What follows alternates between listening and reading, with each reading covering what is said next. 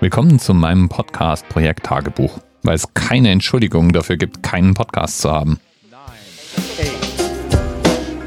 Es gibt ein Thema, das mir in letzter Zeit immer wieder begegnet und das ist Schreiben für Podcasts.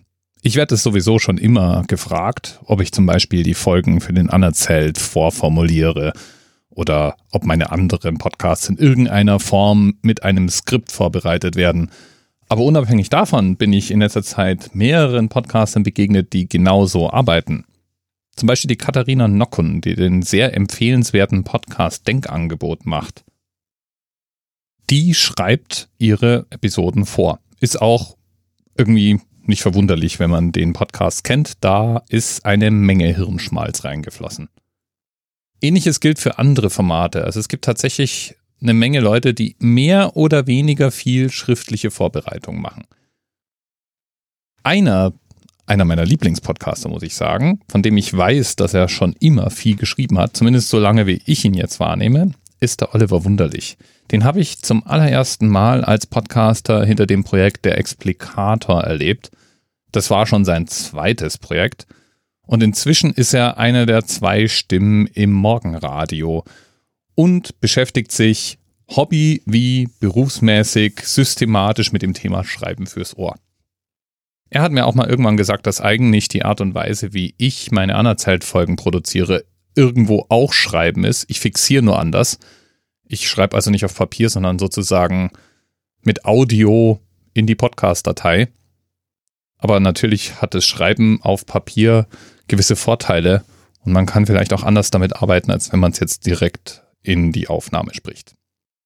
So oder so, ich wollte mich jedenfalls mal mit jemandem zum Thema Schreiben fürs Ohr und Schreiben für Podcast unterhalten und habe genau deswegen den Oliver angeschrieben und der hat sich gern die Zeit genommen, was mir eine riesige Freude gemacht hat und jetzt dafür sorgt, dass du hier einen einstündigen, mindestens mal Klopper vor dir hast, bei dem wir über alles Mögliche zum Thema Podcasts, speziell aber auch dem Schreiben in Podcasts reden. Viel Spaß damit.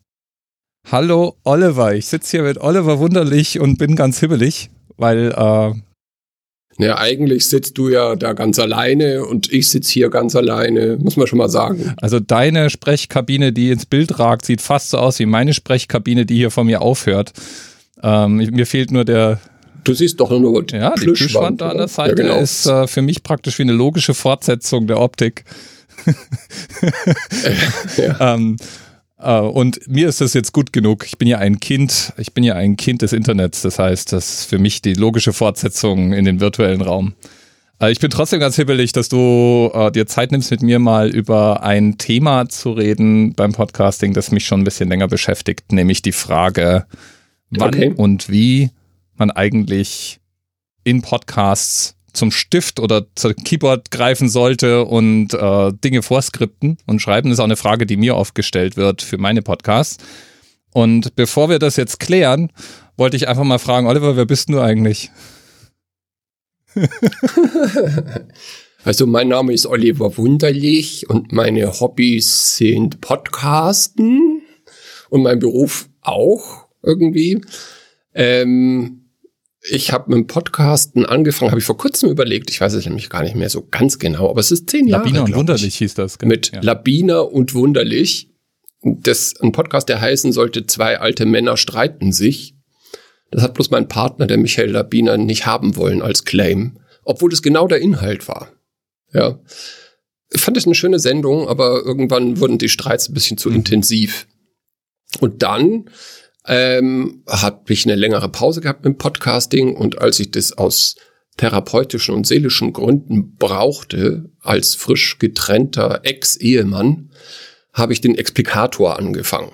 Ja, um an den Abenden irgendwie was anderes zu tun, als zu viel Zigaretten zu rauchen und zu viel Alkohol zu trinken. Und den habe ich vier Jahre betrieben, 600 noch was Folgen. Und im Laufe dieser Zeit habe ich über den Explikator die Frau Anders kennengelernt. Und weil unsere Namen sich so schön ergänzen, haben wir Anders und Wunderlich gegründet, praktisch als unser Podcast-Label und das Morgenradio gestartet zu zweit, wo wir mittlerweile im Wechsel und miteinander jeden Tag eine neue Geschichte erzählen.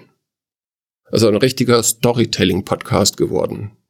Immer unserer, immer unseren Hörenden auf der Fährte, was die wollen. Da muss ich ja sagen, das ist ja wie, also äh, ich, ich nehme, du musst mich jetzt korrigieren, wenn ich das falsch wahrnehme, aber es klingt fast wie so eine so eine logische Progression. Es fängt an mit dem klassischen Laberformat, ja, so also ein Laberformat, wo man halt ja, ja. miteinander sich unterhält und es aufnimmt und ins Internet stellt. Und wenn man Glück hat, wissen beide Gesprächspartner, worüber sie reden und haben eine interessante Art, sich auszudrücken. Dann da, dann der Explikator, den habe ja ich ich glaube, ich bin eingestiegen damals beim Explikator mit Folge irgendwas in den, irgendwo zwischen 100 und 200. Ich erinnere mich dran, dass du äh, den Unterschied zwischen Echt? Nerd und dachte, Nerd und Geek hast du verhandelt, als ich eingestiegen bin. Ja, ein Quiz genau. haben wir gemacht. Genau. Ähm, das war meine Einstiegsepisode, die ich gehört habe. Äh, Nerd versus hm. Geek. Und da war ja, soweit ich das weiß, zumindest als ich eingestiegen bin, hast du zu dem Zeitpunkt schon irgendwie alles geskriptet oder zumindest äh, weitläufig ja. geskriptet. Ja. Und ja.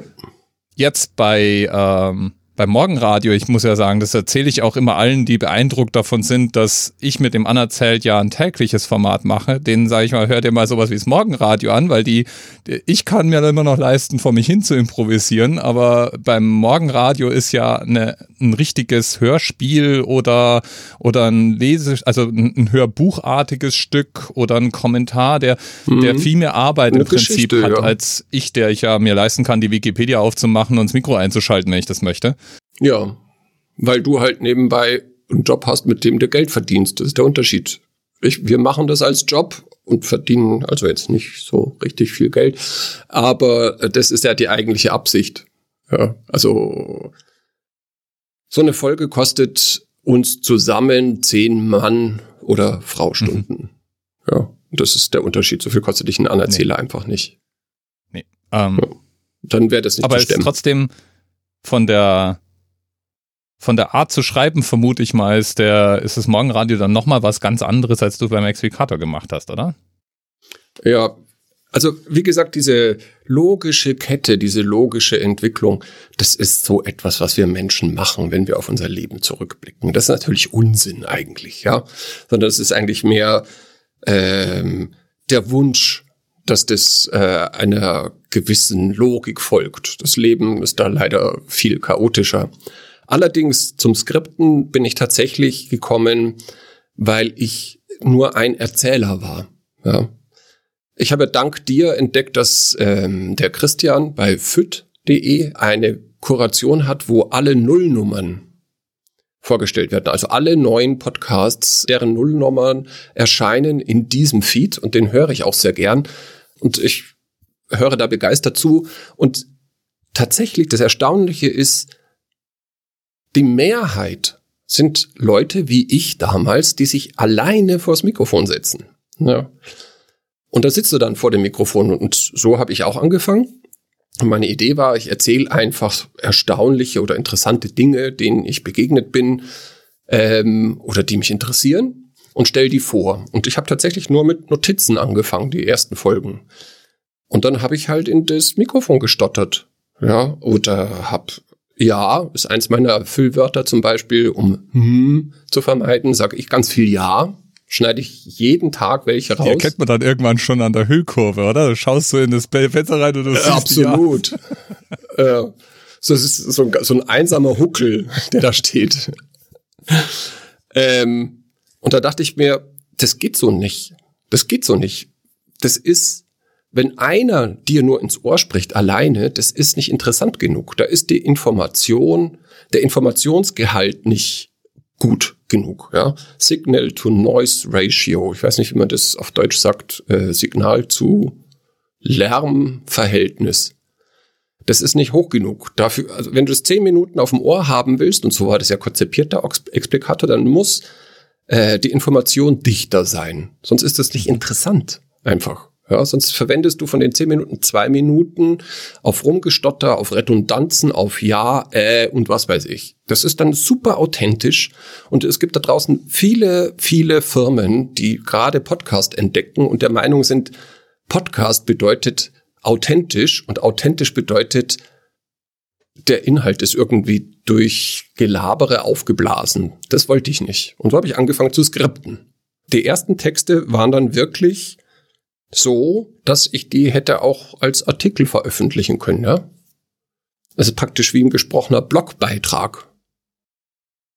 Und das ist ja irgendwie komisch, es geht auch nicht ins Ohr. Vor allen Dingen beim Lesen ist es ja nochmal, also, also ich entdecke das immer bei mir, für To Debate schreibe ich sozusagen immer mein erstes, also To Debate geht ja in mehreren Runden und die erste Runde ist sozusagen der Aufschlag mhm. und den schreibe ich praktisch vor, äh, damit ich, damit ich den ersten Aufschlag mhm. auf jeden Fall hinbekomme und da, da fiel mir dann für mich auf, ich hatte dann weniger das Problem, die richtige, den richtigen Duktus im Schreiben zu finden. Mein Problem ist, wenn ich ausformulierte Sätze vor mir habe, bekomme ich das nicht hin, dass die natürlich klingen, wenn ich sie lese.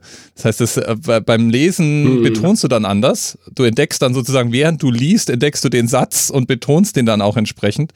Und deswegen bin ich dann wieder davon abgekommen, es auszuformulieren, sondern habe mir versucht, irgendwie so eine Art, mhm. ähm, wie so eine, wie so eine Brotkrumenspur zu legen mit Schlagwörtern, damit ich, damit ich irgendwie so ein Mittelding gefunden habe. Bin damit aber auch nicht besonders glücklich. Ja, und das mit den Breadcrumbs, was du da sagst, das ist ja auch eine verbreitete Technik. Die hat aber den Nachteil, dass sie dich intellektuell in dem Moment zu sehr beschäftigt.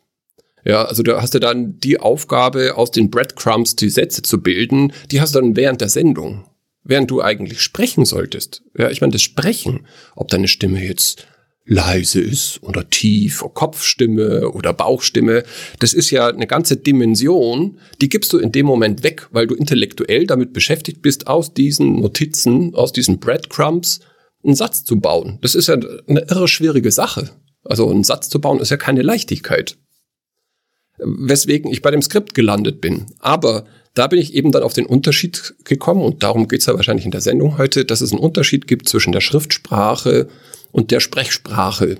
Also die, ein Text, den wir lesen können, der bietet so viel mehr Informationen uns beim Lesen, dass er ganz anders aufgebaut sein kann wie ein Text, den wir hören. Also wenn wir eine Seite vor uns haben in einem Buch, dann haben wir in Wirklichkeit den ganzen Text dieser Seite im Auge. Selbst wenn wir gerade nur ein Wort lesen, haben wir den ganzen Satz im Blick. Und die ganze Seite, den Absatz, ja, das sind alles Sinneinheiten, die wir beim Lesen mitbauen, automatisch.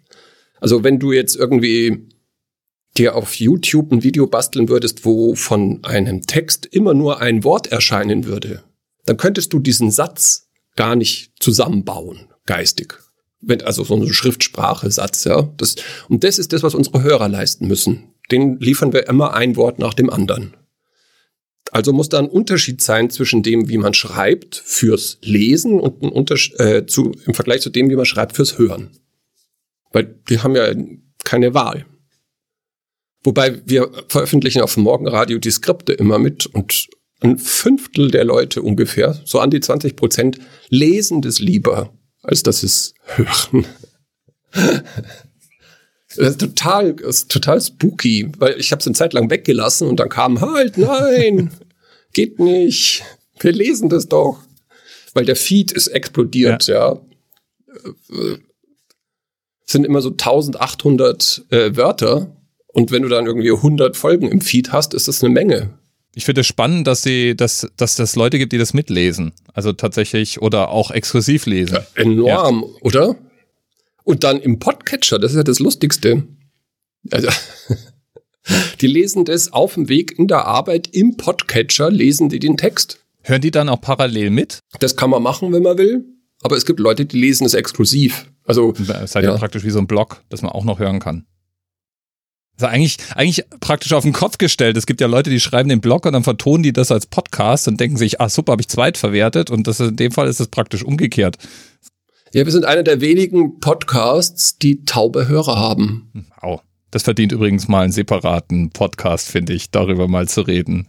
Wie barrierefrei Podcasting ist. Barrierefrei Podcasting ist so ein sehr, sehr interessantes Feld, finde ich. Da gibt es auch Projekte, die im Moment gerade versuchen, Übersetzungen Total. zu machen und solche Dinge. Also da da gibt es viele, viele Sachen, die spannend sind. So ist es. So ist es. Ja, dann hast du praktisch angefangen, dein, deine Sprache erstmal zu verändern, oder? Also da war das dann so der erste Schritt? Ich habe erstmal analysiert, wie wir sprechen im Vergleich zu dem, wie wir schreiben. Und der größte Haken von allen Leuten, die geskriptet podcasten, und das sind Freunde, gute Freunde von mir dabei, ist, wenn du kommunizieren willst per schriftlicher Sprache, dann musst du hinter dem Text zurückstehen. Ja? Der größte Fehler, den praktisch alle machen, ist, ihr Ego in den Text zu klemmen. Wir lernen in der Schule von Kindesbeinen an, und das geht im Studium nur weiter, Sprache als das ultimative Mittel für Distinktionsgewinn. Ja, und der, dieser Fachausdruck ist auch schon ein Distinktionsgewinn an und für sich. Das bedeutet, die meisten Leute packen in den Text ihr Ego.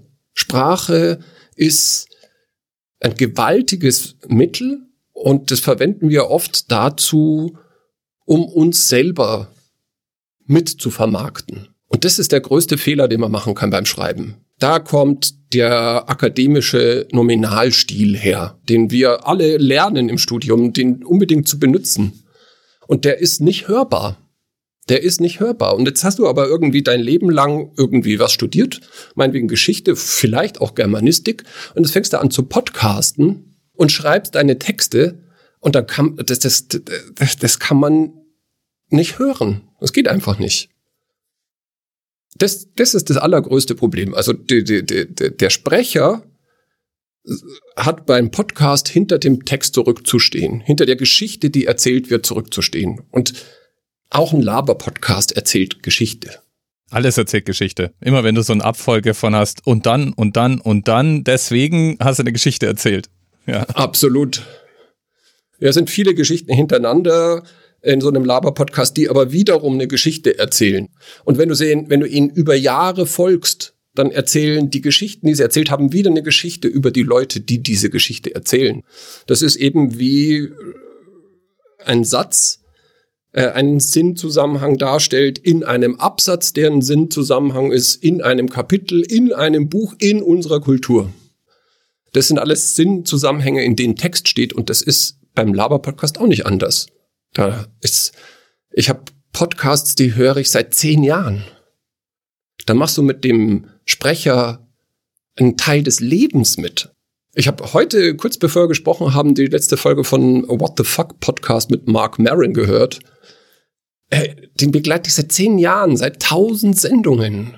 Und was war der am Anfang für ein arrogantes und wütendes Arschloch?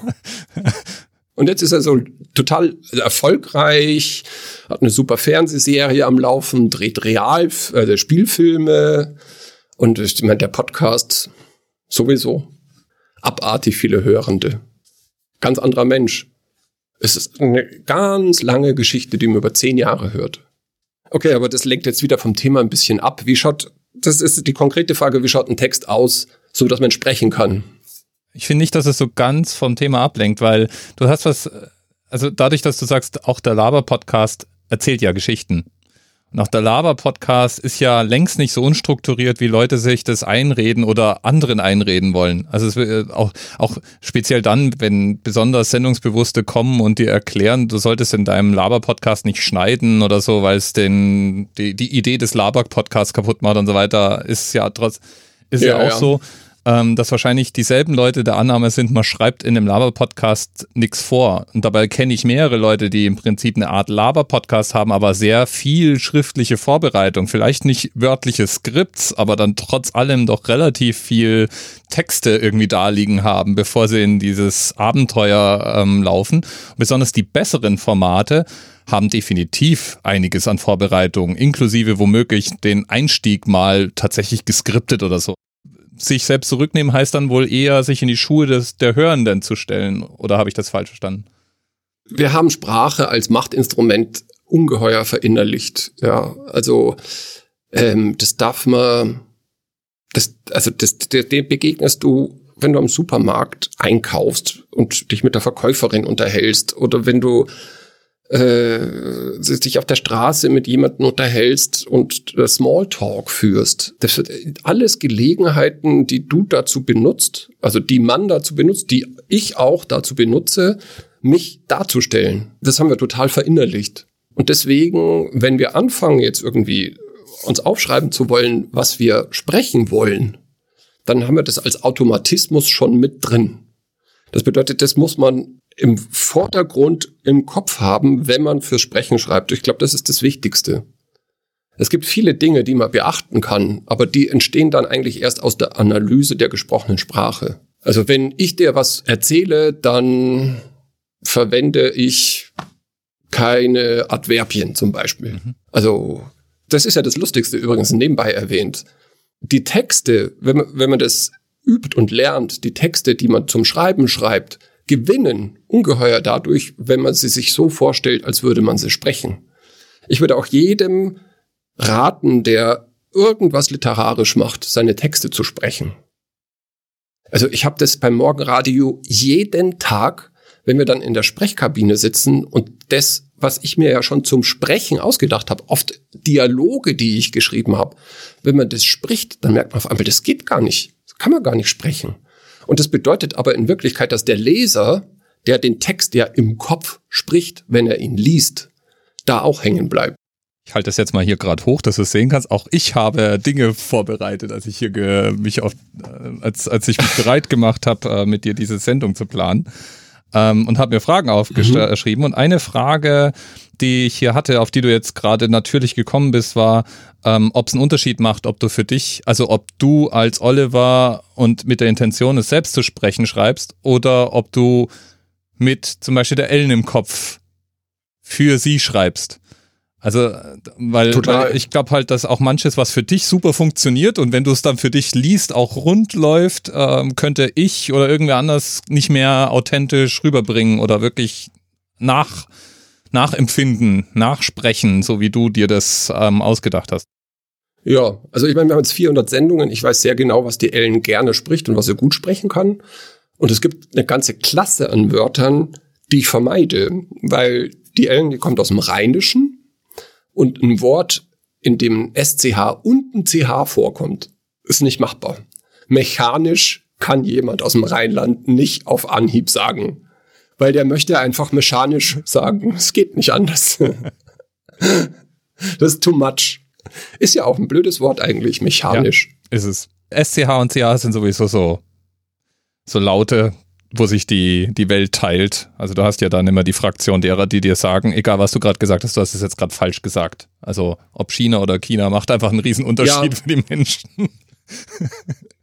ich habe die, gerade diese Frage habe ich wirklich gründlich recherchiert. Alle da draußen, die ihr China sagt, ihr habt völlig recht. Und alle, die ihr China sagt, ihr habt auch recht. Und ihr, die ihr China sagt, ihr habt auch recht. Das ist alles richtig.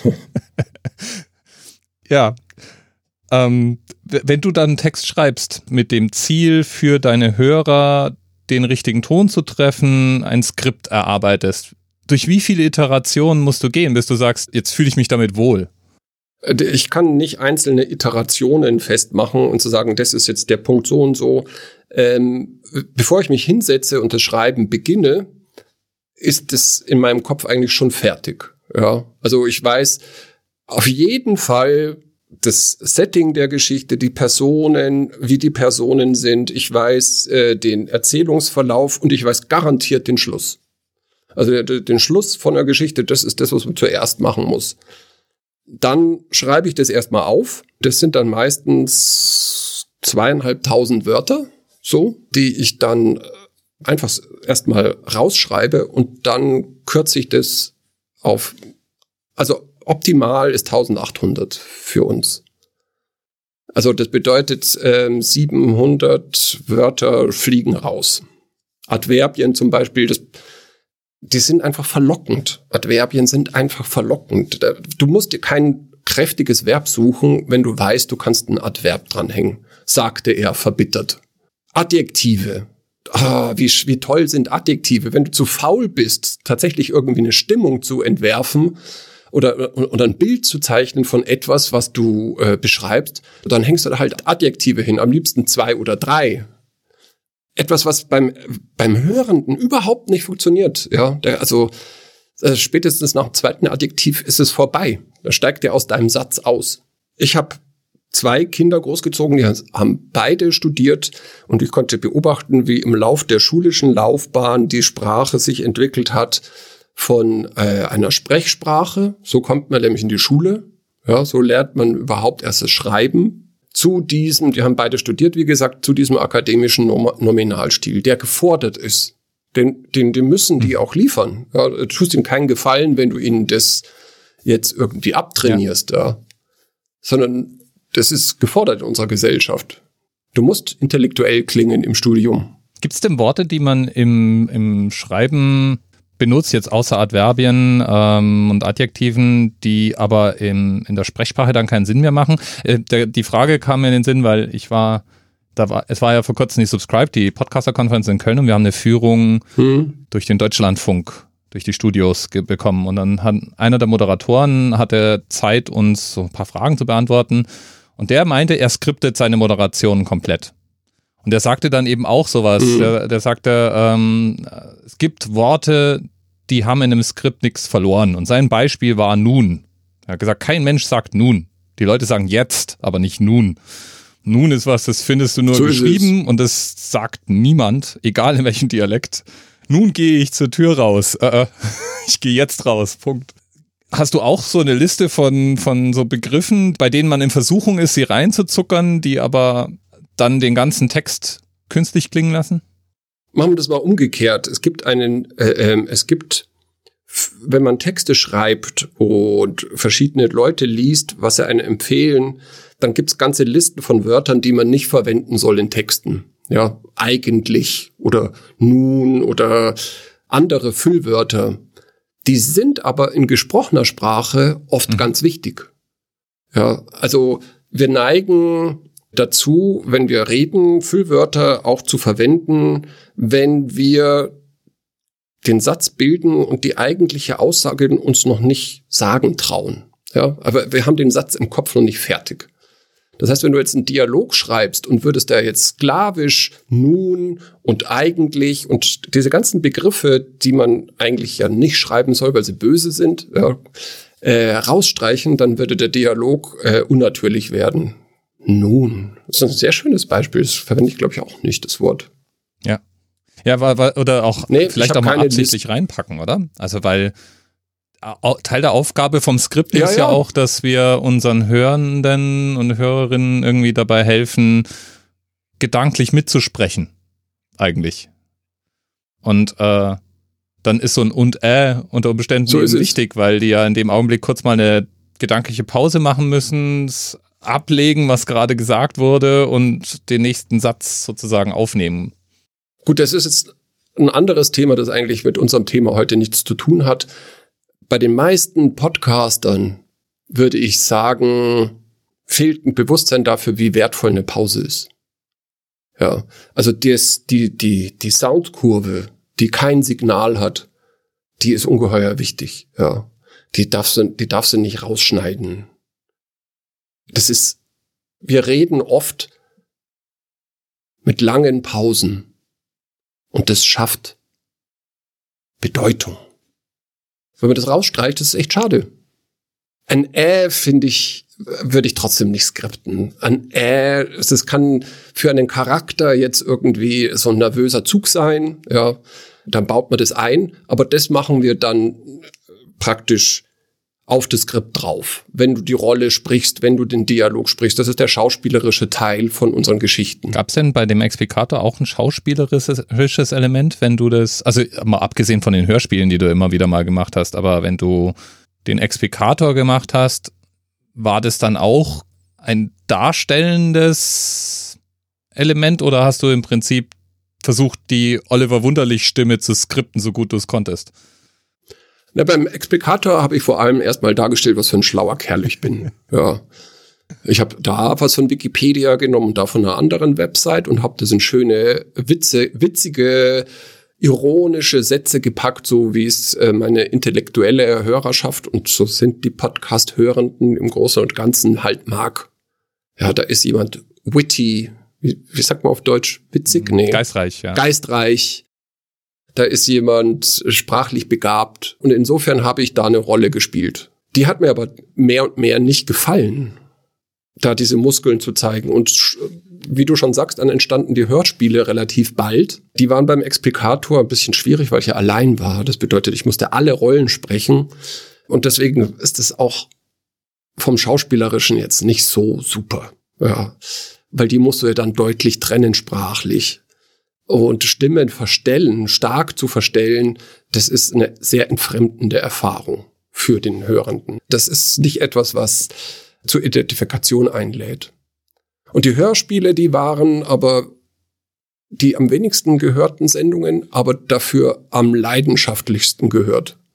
Ja, also immer das meiste Feedback, ja, immer die, am meisten drauf angesprochen. Also ich hatte normalerweise so 1500 Hörende unter der Woche und das Hörspiel, das war immer am Freitag, das hatte immer nur 900 Hörende. Aber die haben das geliebt. Ja, also, und im Endeffekt ist das auch so eine Weiterentwicklung dann gewesen zum Morgenradio. Also bei den, bei den Hörspielen kommt es dann immer sehr, äh, kam es bei mir immer sehr darauf an, was es denn nun war. Das ist beim Morgenradio auch mhm. so. Also ich entscheide praktisch in den ersten paar Sätzen, ob das heute für mich ist oder nicht. Und wenn es nicht für mich ist, dann springe ich zu dem Teil, wo ihr euch einfach nur unterhaltet. Äh, der dann, mhm. Das ist total dann, okay. Ja, das ist auch eine Form der Selbstermächtigung, die wir unseren Hörenden allen zugestehen, äh, dass die auch selber beschließen dürfen, wie sie uns jetzt nun hören. Damit das stattfindet, habe ich das mittlerweile auch so gestaltet, dass du das, bevor das Intro kommt, ist eine Minute, das sagt ja genau, was das für eine Sendung wird, in was für einem Geist die ist. Ja, ist es jetzt was Esoterisches oder was Spannendes oder was ja. Lustiges? dass er eine Minute bevor, oder es ist dann zwischen 30 Sekunden und einer Minute, da weißt du genau, was das für eine Sendung ist. Das finde ich ein Dienst am Hörenden, der echt wichtig ja. ist. Ich hasse Intros, die länger dauern als 30 Sekunden. Amen. Eigentlich meiner Meinung nach bin ja, ich 10 raus. bis 15 Sekunden wäre ideal, ja. Ja. ja. ja. Ich finde es auch interessant, äh, mir hat mal jemand gesagt, ähm, äh, nicht mir, ich habe das gehört, äh, wie so vieles in meinem Leben habe ich das gehört, äh, dass äh, dass du in zumindest mal allen ordentlichen und gut gemachten Filmen und auch in allen, die halt zu dem typischen Muster folgen, wie unsere moderne Filmlandschaft nun mal aufgebaut ist, ähm, dass du in den ersten fünf Minuten eigentlich alles weißt, was du über den Film wissen musst. Da hast du alle wichtigen Figuren gesehen, du hast den groben Ton des Films äh, vermittelt bekommen, du weißt äh, die wichtigsten Eckpunkte der, der Charakter, ähm, des Charakteraufbaus und du kriegst eigentlich auch schon die erste Frage, die dich sozusagen über den ganzen Film beschäftigen wird, genannt. Und tatsächlich, es stimmt fast immer. Und äh, ich glaube, im Podcast ist es dann in einer ganz abgewandelten und vielleicht manchmal kleineren Form. Und dann hängt es natürlich auch ab. Wir machen ja Gott sei Dank selten abendfüllende Podcasts jetzt, die wir, also die du jetzt skripten musst. Du machst jetzt keinen, keinen zweieinhalb Stunden Klopper mit der Ellen, sondern es ist ja dann doch eher 10 bis 15 Minuten. Würde ja auch keiner aushalten. Aber wenn man das eben proportional dann einschrumpft, heißt es nun mal auch in den ersten 10 bis 20 Sekunden, wie du sagst, so ein Dienst am Hörenden und äh, eben auch ähm, ich glaube, auch gute Praxis, ja, also, dass du so, so, ein, so einen Aufbau hinbekommst. Ja, wobei, also da ist, glaube ich, das Wichtigste tatsächlich die Stimmung. Das ist eine Entscheidung, die trifft der Hörende aus der Stimmung heraus, in der er ist und die er in der Sendung vermutet. Und ich meine, was die Filme betrifft, da ist es ja so, dass diese Stringenz in den Erzählmustern, die sich da mittlerweile durchgesetzt hat, ja auch ein Problem ist. Also ich bin total begeisterter Kinogeher gewesen. Also es ist echt schwierig, originelle Filme zu sehen. Ja, ich habe die Schnauze so voll von Campbells äh, Monomythos, ich kann es ja gar nicht sagen. Hey, hau ab, mach deine Reise, ja, lass den Mentor sterben und komm nie mehr zurück, bitte. Frodo, bye bye. ich will's nicht mehr, echt ich glaube, es gab schon immer so diese großen Moden, weil sobald Hollywood glaubt, ein Rezept gefunden zu haben, um viel Geld damit zu machen, machen sie erstmal so viel Geld, wie sie können, bis sie merken, jetzt flacht's ab, wir brauchen ein anderes Rezept. Ja, man kann sie nicht übel nehmen, oder? Ich meine, wenn so ein Film 100 Millionen kostet. Ja. Mei, wenn das mein Geld wäre, würde ich auch ein Rezept nehmen, glaube ich. Ja, Außerdem äh, haben sie auch einen Vorteil, dass du, bevor du, bevor dir auffällt, dass dich diese Muster langweilen, musst du echt eine Menge Filme erstmal gesehen haben, die diesem Muster folgen. Ja, vielleicht, vielleicht bist du auch hm. einfach langsam zu alt dafür, Oliver. ja, das stimmt schon. Also ich meine, die Zeit wird knapp. Man muss sich überlegen, in was man sie investiert. Ja, ja, es ist schon so. Wie ist das eigentlich, äh, Ellen und du? Schreibt ihr also eure Sachen zusammen oder schreibt die eine, eine für den jeweils anderen mit? Also habt ihr sowas wie euren kleinen ähm, Writers Room sozusagen oder ist das eine, eine ähm, abwechselnde Tätigkeit bei euch oder machst es immer du? 95 Prozent würde ich sagen. Also als wir das Morgenradio angefangen haben, hatte ich ja schon irgendwie 800 Folgen auf dem Buckel ja, und hatte schon irgendwie einen gewissen Stil entwickelt. Und die Ellen findet sich da erst rein. Also ich glaube, von der Ellen geschrieben sind mittlerweile vielleicht 10 von den 400 Folgen. Okay. Aber es ist, inter es ist interessant, ich finde ja, dass sie total rausbrechen, ja, dass sie ins Auge stechen in ihrer Andersartigkeit, empfinden die Hörenden überhaupt nicht so. Finde ich sehr interessant. Das ist wirklich interessant. Die Frage ist ja auch, sticht es jetzt, also ob das jetzt vielleicht deswegen für Hörende nicht so raussticht, weil im Endeffekt konzentrieren sich die dann auf eure jeweiligen Stimmen und auf das Hörerlebnis dann auch, ja. Und während du das mhm. ja erst noch in Schriftform ja. siehst und dann auch die Unterschiede natürlich wahrnimmst. So ist es, so ist es wahrscheinlich, ja. Sieht denn eigentlich so ein Skript dann ein, äh, aus, einfach nur wie wie Text auf Papier oder hast du eine bestimmte Notation? Also, keine Ahnung, ihr müsst ja das dann ablesen. Ist das dann in, ja. in entsprechenden Kaskaden sortiert oder machst du irgendwelche Sonderzeichen rein? Nö, ich habe nur äh, wichtige Regieanweisungen in Klammern drin, wenn ich sie äh, drin hab. Und ich mache sehr, sehr, sehr, sehr viele Absätze. Ja, also äh, wenn wir das dann zu einem Buch kompilieren. Das ist die Hauptarbeit, die Sätze wieder zusammenzusammeln. Die Frage die kam bei mir dadurch ähm, zustande, weil ich Aussagen gehört habe von, von Leuten wie Ira Glass dazu, wie, wie die schreiben. Mhm. Man unterschätzt ja hierzulande immer ganz gerne, wie viel Arbeit die reinstecken in diese Formate. Ja, also wenn bei uns irgendwie einer wieder losbläht von wegen, wo ist unser This American Life und wo ist unser Serial, dann ist ja die Standardantwort, die man geben müsste, ach ja, sammel dir ein Team von talentierten Leuten, so ungefähr 15 bis 20 sollten es sein und gib denen ein Jahr Zeit und ein paar hunderttausend Euro und dann hast du das auch.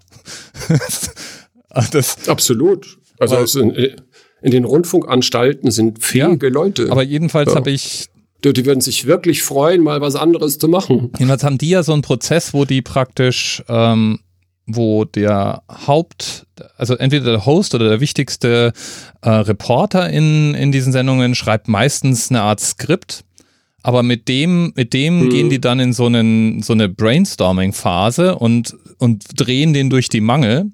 Und im Endergebnis haben die dann ein Dokument, in dem eben nicht nur der Text, wie er dann gesprochen wird, steht, sondern auch noch praktisch Sprechanweisungen plus eine, eine entsprechende Sortierung, sodass du beim Lesen besser, also dass, dass du keine Pausen machen musst beim Lesen, sondern dass deiner typischen Sprachmethodik angepasst ist, weil es soll ja natürlich klingen, es soll ja klingen, wie der jeweilige Host äh, klingt. Die, die kommen ja auch die sind ja seit Jahren weggekommen von dem antrainierten Radiosprachduktus, sondern jetzt muss ja jeder total authentisch klingen, egal wie sie erst durchgeskriptet ist. Mhm. Ähm, und dann sah mhm. dieses, das sah eigentlich weder aus wie ein Drehbuch, noch sah das Ergebnis aus wie ein normaler Text, sondern das sah tatsächlich aus wie eine eigene Fixierung, in der mehr Information drin ist, als man jetzt so vermuten würde. Und deswegen, daher kam die Frage jetzt bei mir, ob ihr auch irgendwelche Anweisungen da drin habt, wie ihr denn sprecht oder so. Mhm. Nee, nee. Also diese, die, dieses Rennen möglichst authentisch zu klingen, äh, das, äh, das ist wie, das ist ein Uncanny Valley, das du da überschreiten musst. Das, da brauchst du dann wie bei Warp 10 bei Star Trek so viel Energie, um, um das zu durchschreiten, äh, dass es den Aufwand nicht lohnt. Also wir sind da ungeheuer sensibel drauf. Ja, also was wirklich authentisch ist. Wir hören Gefühle, wir sind darauf gebaut, echte Gefühle zu hören. Ja. Also ähm, wir, wir können das maximal unterscheiden. Und äh, da musst du wirklich sehr viel Aufwand betreiben, um pseudo-authentisch zu sein, so dass es, dass die Täuschung gelingt. Ich habe äh, mir hat jemand ein ähm, Video geschickt mit ein, ein Fail-Video. Das ist so eine äh, Dirty Pleasure of mine. Also ähm, ich bin der Schadenfreude mächtig. Und da hat mir jemand ein von einer Werbeagentur produziertes Fail-Video geschickt, wo also äh, lustige Sachen passieren, lustige Unfälle passieren. Den glaubst du kein bisschen. Überhaupt nicht. Ja, da platzen Lampen, da fliegen Leute in Mülleimer und so weiter. Und du siehst, es ist geschauspielert. Das, ja. Du kannst kein Fail-Video drehen. Und, und ich glaube, so ist es äh, mit dem Authentischen auch. Ich muss ja ehrlich auch sagen, ich habe von vielen Leuten, die viel Geld investieren in Podcasts, das mit dem Authentischen so oft gehört, mir hängt's echt zum Hals raus. Ja, mir hängt's echt zum Hals raus. Und die produzieren dann auch Sachen, die ja, ich weiß nicht, die, die, die beschäftigen sich mit Podcasts und dann landen sie halt bei bestimmten populären Pop Form äh, Formeln und die versuchen sie danach zu effen und es funktioniert überhaupt nicht. Ich mag da mit, nicht mit dem Finger auf irgendwas zeigen, aber es gibt eine ganze Kategorie von Pseudo-Laber-Podcasts mittlerweile, die versuchen, äh, das, was äh, die Branchen Primadonnen ganz gut können, zu emulieren und das funktioniert überhaupt nicht. Ja, du kannst nicht zwei Promis nehmen und die setzen sich dann zusammen und machen einen Laber-Podcast und der ist wichtig, äh, witzig. Funktioniert nicht. Wichtig ist er sowieso nicht. Also immer dann, wenn die glauben, er wäre wichtig, ist schon was falsch. ja, eben. Die fallen ja auch durch.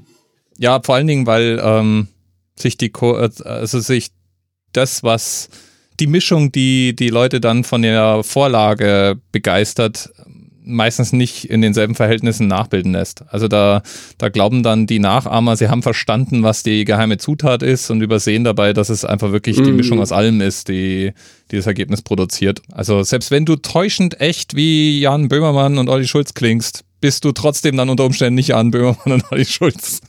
Und das, äh, spätestens dann bricht's halt. Ja, der, die werden auch, die werden auch unterschätzt. Ja, also de, deren Leistung, dessen, was sie machen, und ich bin kein Fan. Ich war es weder von sanft und kuschelig oder fest und flauschig oder wie die hießen. Ich war kein, kein Fan. Mir, was, mir persönlich, ich bin ein alter Sack, ist das alles zu zynisch. Also ich erkenne zwischen den verschiedenen Schalen, die die äh, entwickeln, von ihrer Persönlichkeit einfach die echte nicht mehr dahinter bei beiden da ist nie irgendwo ein Punkt, wo ich sage, ah, das ist also jetzt der Olli Schulz, das ist jetzt der Jan Böhmermann. Ist nie da. Das, das ist mir zu hoch, wahrscheinlich intellektuell. Aber die Leistung, die die da bringen, die wird einfach unterschätzt. Das ist eben nicht, wir setzen uns spontan hin und reden spontan und das wird dann schon witzig werden. Sondern das ist im Falle von beiden eine ganze Lebensgeschichte, die davon handelt, in Mikrofone zu sprechen. Mhm. Oder zu singen im Fall vom Olli Schulz, ja. Die machen das seit 15, 20, 30 Jahren, keine Ahnung, ich weiß gar nicht, wie alt die genau sind. Die machen das schon recht lange. Und wenn du dich jetzt, wenn du dir jetzt mit deinem Kumpel zusammensitzt und ihr habt zwei Bierchen getrunken und denkst, das ist echt witzig, was wir da sagen, das sollten wir der Welt mal mitteilen, das müssen ja andere Leute irgendwie auch witzig finden, ja, da irrst du dich. Das ist ein echter Unterschied einfach. würdest, du, würdest du vermuten, dass äh, Jan Böhmermann und Olli Schulz mit Notizen und Skripte, äh, Skripten in die Sendung gehen oder nicht? Ähm, ich würde zumindestens beim Jan Böhmermann davon ausgehen, dass er weiß, was Themen sind, die er anschneiden will. Ja. Ich schätze mir, dass der in seiner Redaktion auch Leute hat, die ihm für den Podcast Tipps geben. Das glaube ich schon. Ich, die sprechen sich ab. Was würdest du denn sagen, wenn, wenn jemand mit der Idee kommt, einen Podcast anzufangen? Würdest du demjenigen zu Skriptraten in jedem Fall, nur in bestimmten Fällen oder ähm, machst du, würdest du das abhängig vom, vom Format machen? Was würdest du so jemand sagen? Total. Natürlich, natürlich. Abhängig vom Format. Ich habe ja auch Schlaflos in München gehört. Das ist ja auch nur eine Frau, die in Mikro spricht, aber die hat praktisch einen Audioblog gemacht. Wirklich lange. Die Larissa. Und das habe ich sehr gerne gehört und das, da hätte ein Skript echt geschadet. Ja. Aber wenn du bestimmte Inhalte transportieren willst, ja, Wissen vermitteln, so wie beim Explikator oder eine Geschichte erzählen, dann würde ich als, wenn du Single bist, alleine vor dem Mikro sitzt, immer wieder auf das Skript zurückgreifen. Ja. Ich mag das nicht, wenn da einer, wenn ich jemandem zuhören muss, wie er Sätze bildet. Ja, also ich höre mir selber nicht gern dabei zu, wie ich Sätze bilde. Ich meine, ich mache das jeden Tag Stunden. Das ist nicht schön. Das ist Schmutzarbeit. Aber einer ja, muss sie machen. Das ist auch, also, es muss ja irgendwer.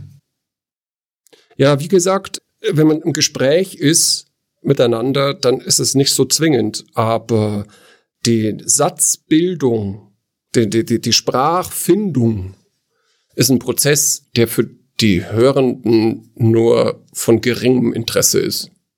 Ich habe lieber meine Zeit dafür, das so ins Mikrofon zu sprechen, dass es angenehm ist.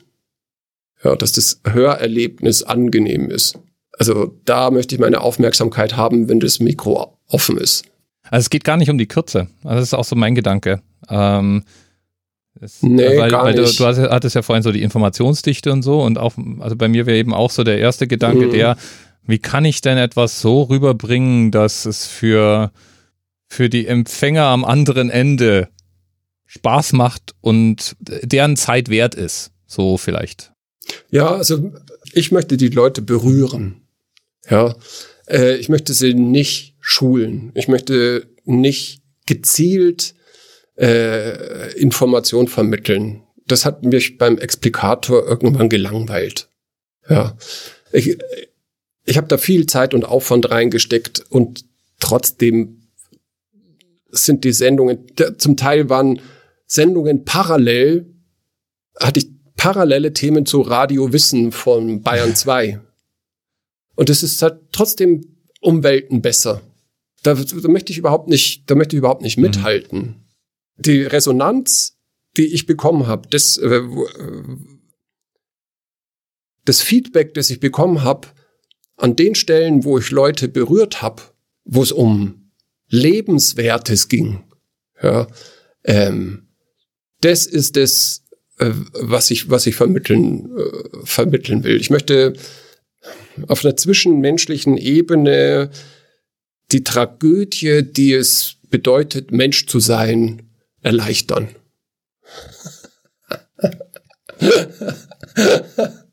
ist so. Menschsein ist tragisch. Ja, das ist in beiden Teilen auch komödiantisch. Von daher.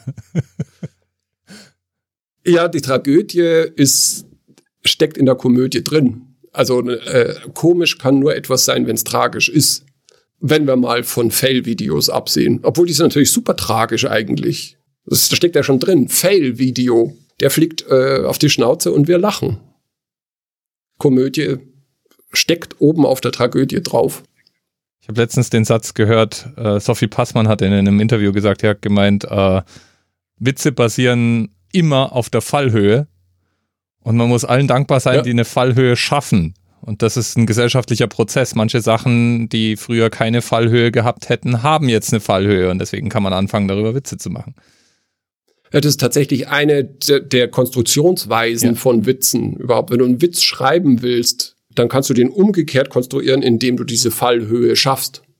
Wenn du so einen Stand-up-Comedian anguckst, so einen amerikanischen, da steckt die Arbeit im Setup. Und Ach, ich dachte, die machen eigentlich immer nur Masturbationswitze und werden dann automatisch belacht, weil das für die Amerikaner immer der Teil ist, in dem sie lachen müssen. ja, ja, oder Fuck sagen ja, ja, die, gut. die sieben, die sieben verbotenen Worte, wenn man die sagt, schon, schon heimgefahren. Bei den Amerikanern ist es tatsächlich dieses, dieses Tabu von Körperflüssigkeiten und Haaren. Ja. Ja, ja das, immer noch. Das wird eigentlich, also erstaunlicherweise sogar bei den, bei den Comedians, die, die man auch als Europäer unter Umständen kennt, wenn man deren Bühnenprogramme sieht, packen die das da auch rein. So ein Beispiel ist für mich Trevor Noah. Macht halt so eine, so eine Late-Night-Show und ist super smart, super lustig, hat einen wahnsinnig breiten Blick auf die Welt. Das erkennt man, wenn man speziell, wenn man sich zum Beispiel ähm, auf YouTube seinen Kanal anschaut und da die Between-Scenes-Teile sieht. Also immer während zwischen, zwischen Nummern, die er da in seinem Programm hat und Interviews, die er da führt, hat er immer so Teile, wo er ganz frei mit dem Publikum interagiert und denen, die, die ihm Fragen stellen und der die beantwortet. Und der ist schon ein unglaubliches Smart Cookie. Also was er da sagt, ist, ist toll. Und dann habe ich irgendwann mal von ihm ein Bühnenprogramm, wo er in den USA als Comedian unterwegs war, gesehen. Da habe ich gedacht, meine Herren, ja, das ist, da ist eine Fallhöhe drin. Das, da kannst du Strom draus gewinnen aus dem, aus dem smart überlegt, politisch äh, argumentierenden Trevor Noah in der Late Night Show und dem dann doch hin und wieder mal, also ich meine, natürlich spielt er da mit dem Rassismus und allem, aber da muss natürlich hin und wieder auch mal irgendwie ein Sexgag rein, weil sonst, sonst kriegst du die Leute anscheinend da drüben nicht. Ja, die müssen sich, die müssen sich, die Stand-ups in Amerika, die müssen sich, glaube ich, sehr breit aufstellen. Was wir von uns aus nicht sehen, ist, wie viele verschiedene Kulturen da in Amerika zu bearbeiten sind, wenn du da auf eine Tournee gehst. Ja. Du musst in Boston irgendwie ganz schnell sein und hart und in Los Angeles kannst du irgendwie äh, relaxter sein und dann musst du aber irgendwie im Bible Belt dein Programm auch irgendwie unterbringen. Also äh, die haben vielleicht eine Stunde Material, die dann zu den klinisch sauberen Specials auf Netflix oder HBO basteln, aber in Wirklichkeit wissen die, wie man einen äh, Raum bearbeitet, Room Working und äh, was du sagst, äh, im Wechselspiel mit den äh, Zuschauenden, das nennt man Crowdworking, das, das üben die und das lernen die. Die kommen in den Raum und lesen den und äh, dadurch entsteht dann das Programm. Das ist ja das Spannende dran eigentlich auch an, an, an Stand-ups. Und darum wird es nie, es wird nie deutsche Stand-up-Comedians geben. Es tut mir echt leid, Herr Mittermeier. Meinst du, Mario Barth ist nicht qualifiziert? Das ist nicht Stand-up, nee. Ich finde ihn nicht so schlimm, wie alle immer, äh, alle immer sagen. Ich kann da nicht lachen ja. drüber, aber äh, das ist eine ordentliche komödiantische Arbeit. Ja, für diese Zielgruppe macht er das sehr ordentlich und sehr gut. Ist halt nicht mein Humor. Aber ich glaube nicht, dass der dumm ist und ich glaube auch vor allem nicht, dass sein Publikum dumm ist, ja. Das ist ja immer das, da gehen die Friseurinnen hin und die Manta-Fahrer oder so, hieß es vor ja, so wie Zeit. die drei Millionen Friseurinnen und Manta-Fahrer, die die Bildzeitung lesen, oder? ja, eben. Eben. Das ist sowas undemokratisch Doofes, was wir da in Deutschland haben. Das finde ich echt furchtbar. Das, das, der, der, der macht große äh, Veranstaltungsorte füllt der, die sind nicht alle doof, das glaube ich nicht. Ich glaube, es ist sowieso gefährlich, Leute als doof abzustempeln, nur weil man nicht mag, was die machen oder wie sie es sagen oder was für einen Humor sie haben. Und das geht für, gilt für ganz vieles. Mhm. Also auch ein Dieter Bohlen ist nicht doof. Der spielt mit dem Image des äh, vielleicht manchmal ein bisschen Tumpen. Aber ich glaube, ich habe schon doofe Menschen gesehen, meine ich. Und das sieht anders aus. Das ist einfach, wie du sagst, die füllen dann keine Säle und die, die, die sind nee. dann auch nicht ähm, schnell im Antworten und all diese Dinge gehen dann ab. Nee, die sitzen einsam vor ihrem fünften Bier in irgendeiner Kneipe. Ja, das ist ja das Tragische. Jetzt haben wir aber eine echt weite Reise hier gemacht von äh, ja, es ist ein Lava-Podcast geworden. Ja, finde ich, nee, also ist tatsächlich, hangelt sich meiner Meinung nach immer noch am Thema Sprache entlang. Ein ähm, bisschen weggekommen sicherlich mhm. vom Skripten für Sprache. Also das war so Sätze, was er da gefragt, was ich gefragt hatte, war, ob du es empfehlen würdest, dass man auf jeden Fall skriptet.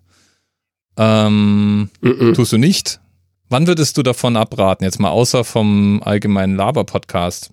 Also wir haben jetzt ja nichts geskriptet, aber ich hatte mir Notizen gemacht. Hast du dir eigentlich Notizen gemacht? Äh, bist hier so mhm. reingesprungen? Nö. Nö. Also, also man muss ja auch mal zur Verteidigung sagen, Laber-Podcasts sind cool. Warum denn Laber? Laber hat sowas Despektierliches irgendwie. Furchtbar, ich mag das nicht, aber es hat sich durchgesetzt irgendwie. Ich mag Laber-Podcasts. Ich mag Gesprächspodcasts. Ich mag das, muss man schon mal sagen. Es gibt viele und viele sind auch nicht gut, aber es gibt auch viele gute. Ja. Ähm, das beantwortet aber deine Frage natürlich in keinster die, Weise. Die Folgefrage wäre jetzt sofort, bevor du mir jetzt, äh, bevor du da jetzt weggehst von den, es gibt viele gute. Was ist denn, was macht denn den hm. Unterschied für dich zwischen dem guten und dem schlechten Laber-Podcast? Das ist meistens für mich wieder ähm, die Informationsdichte und ähm, die Kommunikation. Bei schlechten Laber-Podcasts ist es oft so, dass jemand das Monologisieren beginnt. Und das ist nichts für Hörende. Mhm. Ja. Da, ja. Also wenn du dich da wirklich, ja, wenn du da Sprache wieder als Distinktionsgewinn verwendest, ja, wenn du dich da wieder in den Vordergrund stellst, vor, dann schadest du dem Hörenden mhm. einfach. Und das gibt's halt echt oft. Vor allem, ich meine, diese ganzen Film- und Fernsehserien, Podcasts, da gibt's das echt oft. Das, also da gibt's ganz oft die Zusammensetzung, der eine hat echt Ahnung und hat alles zu der Fernsehserie auf Wikipedia auswendig gelernt. Und der andere ist halt so ein begeisterter Zuschauer, der gern Podcast machen möchte. Ja, und der hippelt dann immer rum und dann kommt der, Wiss, der Wissende und macht erstmal einen langen Vortrag. Ja, und der Produktionsassistent bei der Szene, der hatte ja Krebs, wie ihr wisst, und das liegt daran, dass er zu viel geraucht hat. Aber auf der anderen Szene ist es anders gewesen und daran sieht man, das, das sieht man daran, weil sie da Lensflare eingesetzt haben und in der Szene nicht. Und das dann zehn Minuten. Das ist schlechtes Laber-Podcast, oder? Ja. Ich hätte jetzt auch gesagt, Inhaltslehre. Ich bin in der Regel schon raus, wenn die sich selber vorstellen mit, ja, wir reden hier über alles, was uns so einfällt, kann mal Spiele, kann mal Getränke, kann mal Tagesgeschehen, kann mal Filme sein. Also das hört man ja irgendwie oft, ja. Und äh, ähm, lass uns mal so auf uns zukommen. Dann bin ich in aller Regel raus, weil es heißt im Endeffekt, äh, eigentlich ist es wie eine Wundertüte. Ich weiß nicht, was ich bekomme, aber sehr wahrscheinlich bekomme ich eine Mischung von allem. Und das ist in etwa so, als wenn ich in die Küche gehe und einfach mal die Schränke aufmache und alles, was mir in den Weg kommt, in denselben Topf werfe, aufkoche und sage, ich habe Mittag gekocht. Also es wird halt nichts wirklich schön rübergebracht werden. Also ich wünsche mir da immer wenigstens eine Themensetzung. Also dass jemand sagt, heute reden wir über Doppelpunkt. Und dann, das darf auch gerne Rubriken haben, das darf Segmente haben. Von mir aus reden Leute auch über, erst über, immer über Filme und dann reden sie über das Tagesgeschehen. Also ein bisschen die methodisch inkorrektler reden, haben vorne ihren Laberblock, wo, was ist, war denn so bei dir? Und dann gehen sie in ihre einzelnen Paper und das ist dann eine, eine Kombi, mit der kann ich umgehen als Hörender. Aber ähm, hm so diese bunte Mischung aus, jo, wir, wir sehen uns halt und dann machen wir halt mal immer dabei das Mikro an. Das verspricht eine sehr, wie du sagst, inhaltsleere Veranstaltung zu werden.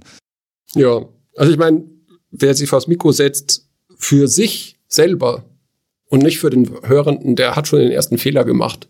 Und das hörst du in den ersten fünf Minuten von einem Gesprächspodcast, ob die das für sich selber machen, weil sie sich selber für so cool halten oder für den Hörenden. Einfach. Ja, ich finde, in unserem Fall weiß ja jeder, dass wir cool sind, da müssen wir das nicht auch noch rausstellen.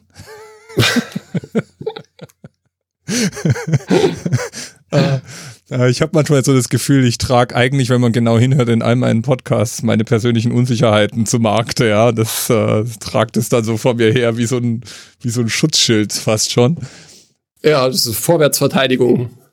Ja, anderes Thema. ja, ich habe das Gefühl, von unserem, von unseren eineinhalb Stunden, die wir geredet haben, waren definitiv fast eine Stunde wirklich rund um die Schrift in Podcast. Aber äh, ich, da endet es ja nicht, weil im Endeffekt reden wir irgendwann im Mikro und wir drücken uns ja aus über die ganzen Werkzeuge, die wir da anwenden. Es ging um Schrift und es ging um Sprache. Und das, ähm, ja, das sind tatsächlich auch zwei verschiedene Sachen. Aber äh, also die natürlich eng zusammenhängen. Ja. Gibt es denn irgendwas, was, äh, was wir hätten erwähnen müssen, was wir nicht erwähnt haben? Nö. Ich meine, man hätte jetzt zum Beispiel irgendwie detaillierter über sprachliche Mittel sprechen können, die zum Hören nicht geeignet sind. Äh, ja, was weiß ich, Relativsätze, äh, die interessante Information an Anfang, SPO, Satzstellung oder so Zeug, das hätte man machen können. Aber es ist ja eigentlich auch langweilig, oder? Lieben, lieben Dank dafür, dass du dir Zeit genommen hast. Ja, kein Stress. Ciao, Oliver. Bis zum nächsten Mal, Dirk. Tschüss. Ciao.